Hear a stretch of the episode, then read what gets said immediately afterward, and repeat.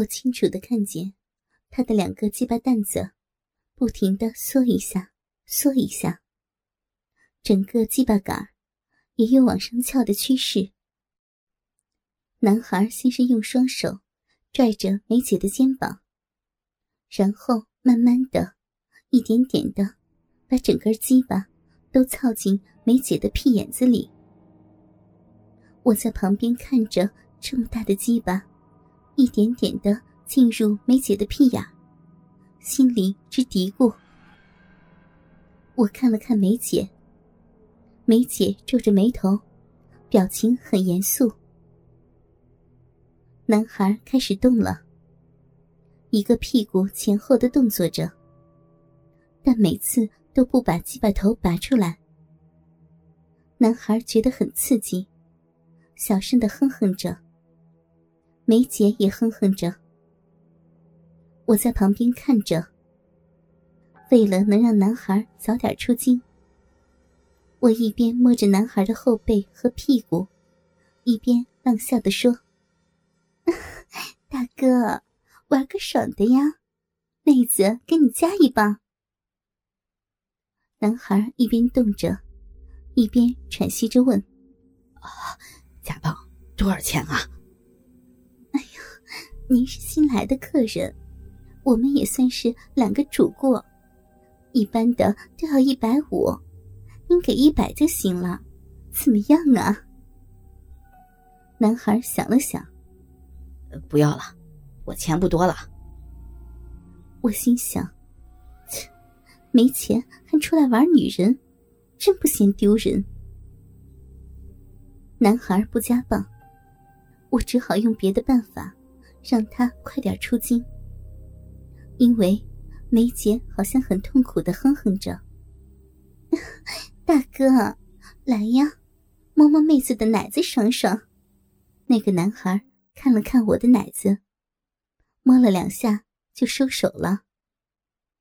我又笑着说：“ 大哥，来抠抠妹子的逼，逼水多着呢。”那个男孩看了看我，然后把手伸到我的逼里，抠了两下。就好像例行公事一样。我看见他这样，只好又浪笑着说：“ 大哥，妹子还真没看出来，你是搞后门的高手呀。我姐姐可从来没有遇到过对手，哎呦，这次可算是遇到了。”男孩笑了一下：“我在学校搞过我们同学。”我一听，问道：“啊，您的女朋友？”“呃，不是，是我们宿舍的男的。”我这才明白，哦，是这样啊。男孩说：“自从毕业以后，我就再也没有搞过，我不找同号了，只好找个当小姐当男的用。可现在北京的小姐都要价太高，玩不起啊。”所以啊，就找到你们了。我知道你们的活好，价格也说得过去。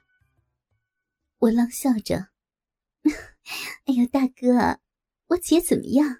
还爽吗？”男孩点了点头：“爽，比男的的后面还让我爽。”男孩操了一会儿，对我说：“你撅那儿，我给你两下。”我刚要上床。男孩说道：“别上床了，你跪在沙发上吧。”我只好跪在沙发上，把屁股往后使劲撅着，等着受罪。男孩看了看我，对我说：“自己用手把屁眼分开，等着。”我把两只手背到后面，把屁股分开。男孩看着我，又狠狠的操了梅姐两下。突然一使劲儿，把鸡巴拔出来。我看到鸡巴上都是黏糊糊的一大片，不知道是什么，油腻腻的。梅姐哦了一声，倒在床上，好半天没有起来。男孩一转身，走到我的后面，调整好角度，把鸡巴使劲的塞进我的屁眼里。老天，鸡巴太大了！粗大的鸡巴头子刮得我的屁眼生疼。男孩好像快射了，一进来就快速的上下动着，嘴里直嚷嚷：“爽，啊爽，啊啊！”男孩把鸡巴拔出来，使劲用手撸弄了两下，把白白的精子射在我的屁股上了。十一月，一般客人比较少，因为到了年底，而且天也凉了，有时候四五天也接不到一个客人。来了一个客人。约四十多岁，个子不高也不胖，挺精神的。手上有金表、金镯子、金项链，一看就是个有钱的老板。我们急忙把他接进来。我们已经三天没有接到客人了，这个当然要热情点梅姐浪笑着，把男人接到里屋。这时候，里屋已经点上火盆了，暖和和的。梅姐浪笑着说：“哎呀，大老板，您贵姓啊？”“哦，我姓白。”“哟，白老板，您是第一次上我们这儿来玩吧？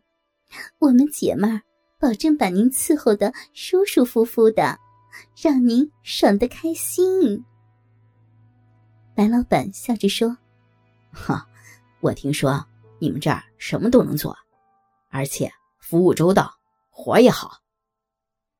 哎呦，您算是说对了，只要您给足了叶子，我们姐妹俩随您来，想玩什么就玩什么。”男人听完不说话了。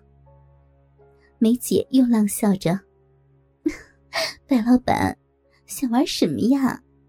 操带家棒的，摸摸偏门给我们娘们漱漱口，给您舔舔脚。男人只是笑着听着，不说话。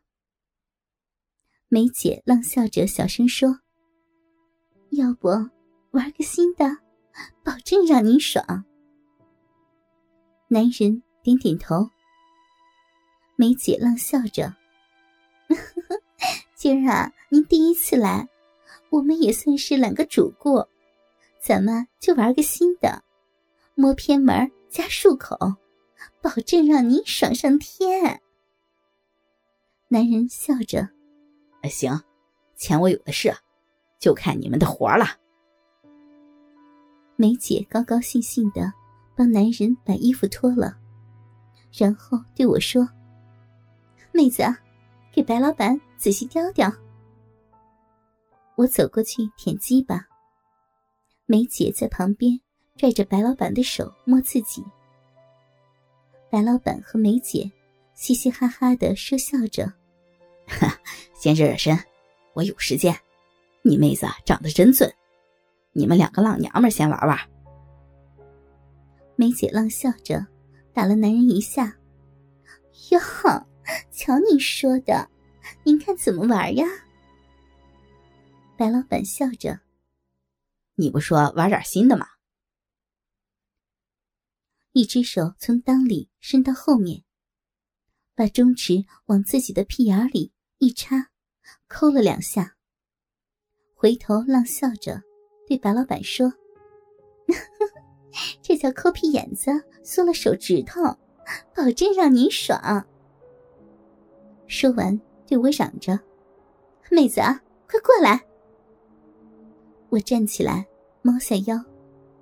梅姐把中指在屁眼里又抠了两下，抽出来，把中指放在白老板的面前，然后对我嚷道：“妹子啊，缩了缩了。”我一张嘴，把手指含进嘴里，好好的缩了着。白老板都有点看傻了。其实，这个也是我和梅姐最先想出来的。为了能找客人要更多的钱，我们想出了这个辙。其实，我们各自在每天早晨大便以后，都用温水把屁眼的里里外外洗得倍儿干净。要不然，谁敢缩了刚抠完屁眼的手指头呀？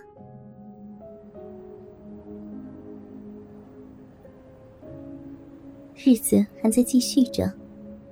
这个世界上，像我和梅姐这样的女人又何其多。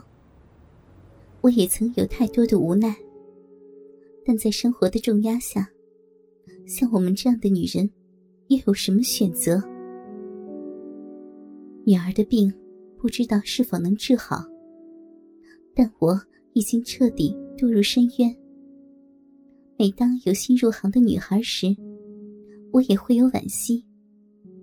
多么好的年纪呀，却要这样自甘堕落。但惋惜又能改变什么？故事到这里，我已经不愿意再继续写下去。